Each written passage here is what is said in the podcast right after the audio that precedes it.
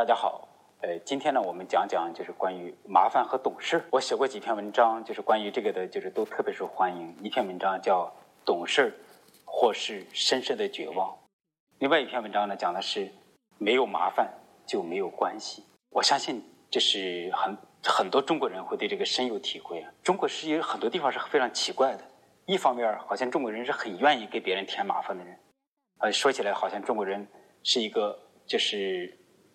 说的夸张一点，我会确实会认为，甚至会说我们的人性会很有问题。比方说，我们的这个到处都有毒，是吧？但是同时，在这个亲密关系里头，在重要的关系里头，你会看到，我们中国人也许是最不愿意麻烦别人的民族之一。当然，这点上我们比不过日本，日本要比我们严重很多。但不，最初要写这篇文章，就是因为要讨论日本的问题，讨论出来的。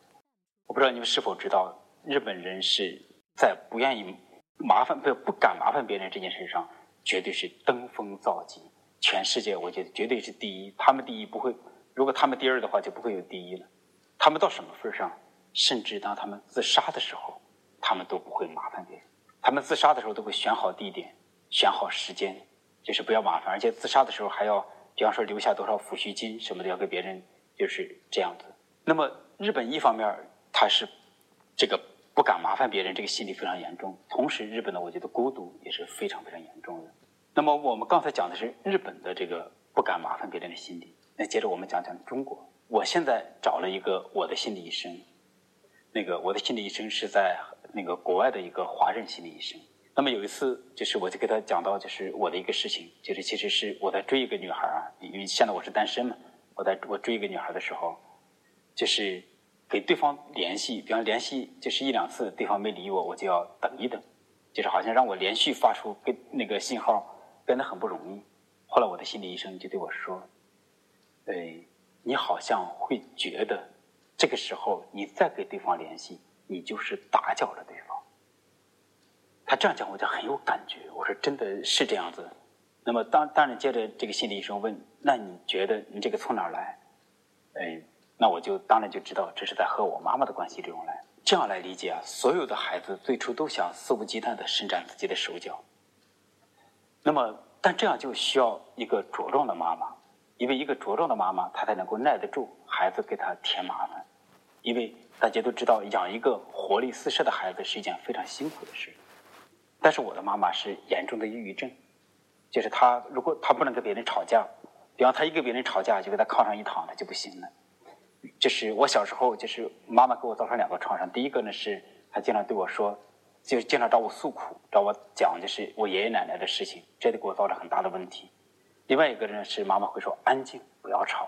我想这两个东西给我造成很大的部分，而且同时因为妈妈的自身能量很低，假如我是一个非常活泼、非常生动、不断伸展自己手脚的孩子，我就会给她造成很多麻烦。而且还不止这个，就是我们家小时候在村里的地位很低。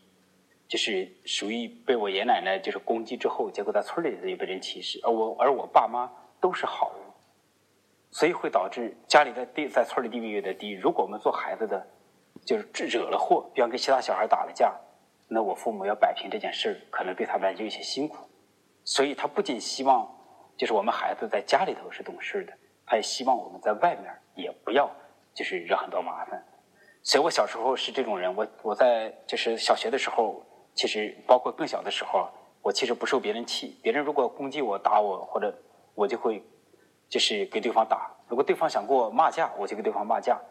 论骂架，没人能骂得过我。我这嘴真的是毒的不得了。小时候，但是打架总是输，为什么呢？因为这个攻击力出不来。一直到了小学五年级，突然有一天，就打架那个狠劲儿出来了。从此之后就变得就不受欺负了。那我讲这些故事，就在讲，就是在我的家里头，就是我之所以不能够，就是持有这个麻烦哲学，就是不能够很好的去麻烦别人。比方对我来讲，向别人求助，过去是一个非常非常困难的事情。就是其实它是这样形成。那这样讲讲，我不知道你们是否有思考。我们再这样来讲，麻烦是什么呢？如果我要麻烦别人，意味着我要向你发出渴望、链接的渴望。如果我把这个要和你链接的渴望视为是。要给你添麻烦，我当然要把它收回来。收回来会导致什么结果？当然就不存在关系了，是。所以我会写了这篇文章，叫“没有麻烦就没有关系”。我相信持有这种麻烦哲学的人，简直是无计其数。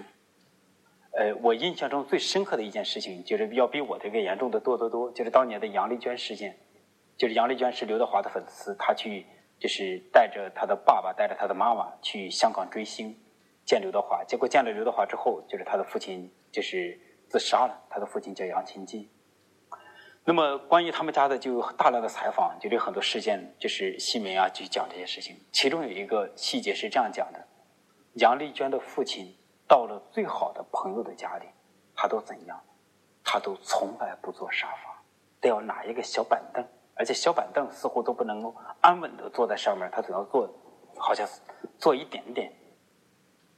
哎，他绝对不给对方添麻烦，对方要让他吃东西、喝东西非常非常困难，他最多只接受喝一杯水。你看，这是关于怕麻烦哲学的一种登峰造极的地步。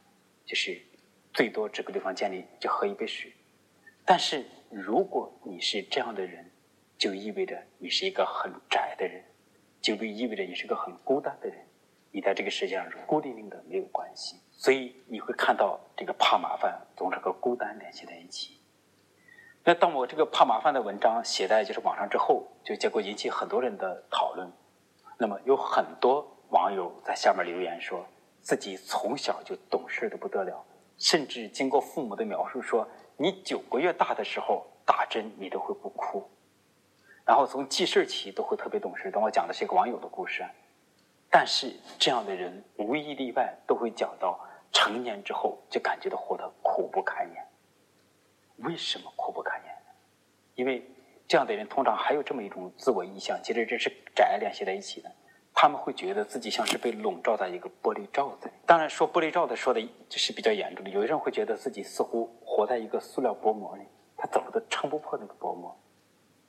因为如果他们持有我跟别人建立关系就是在给别人添麻烦，那么当然这个手脚就伸不出去了。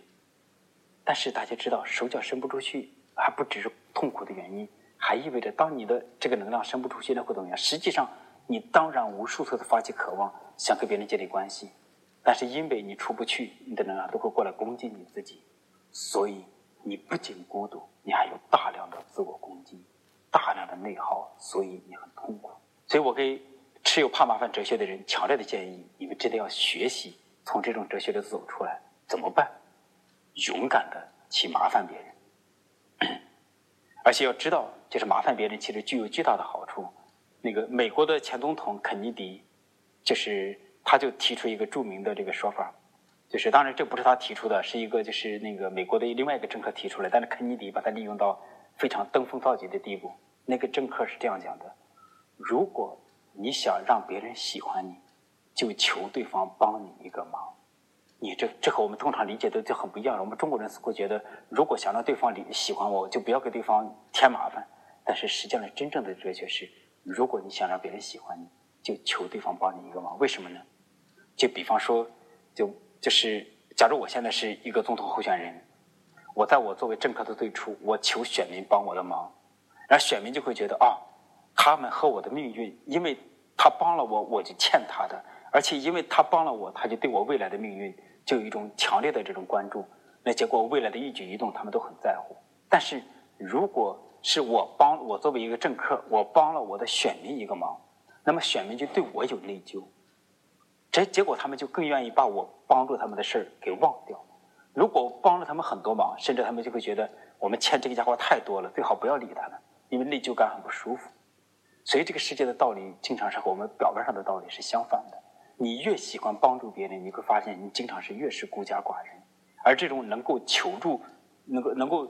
理直气壮向别人求助的人，反而经常朋友多的不得了。当然，最好这两者是平衡的，就变成你既可以肆无忌惮的理直气壮向别人求助，同时你也是一个特别勇于助人的人。如果你这两个都具备，你的朋友一定是多的不得了，而且你事情做起来会非常非常的顺利。我有一个好朋友，他在这个就是外企里头做到就是就是最高层了，就是中国人所能做到最高层。当然，在那个外企里头做到最高层。那么他就对我说：“他说他很受不了，为不知道为什么中国的员工，就是华人员工，在那个公司里头，都是面对老板的时候都是战战兢兢的。他说，老板都是很说话呀。我就问他，你那怎么跟老板打交道的？结果他向我描述，我说哦，原来你是这种感觉。后来我就向他描绘，当我这个朋友是个是个女孩，我就对他说，你和这些人打交道都是这种感觉。就我就我就描绘这么，你就到了他们门口，咣叽一脚把门踹开，然后对他们说，混蛋，出来帮我干活。啊，这些混蛋们都屁颠屁颠出来帮你干活。啊，当我这样一讲，他就狂笑。他说是这种感觉。哎，他但他就很难理解，为什么我这么理直气壮的找他们索取的时候，哎，他们还这这么愿意帮我的忙。后来我会这样来说的，我说在你这个公司里，因为他所工作的公司都是高科技公司，都是宅男，或者多数都是很宅的人，他们很孤单，他们很需要别人把他们从孤独的世界里拉出来，然后和这个世界建立关系，但是他们自己做不到，而你。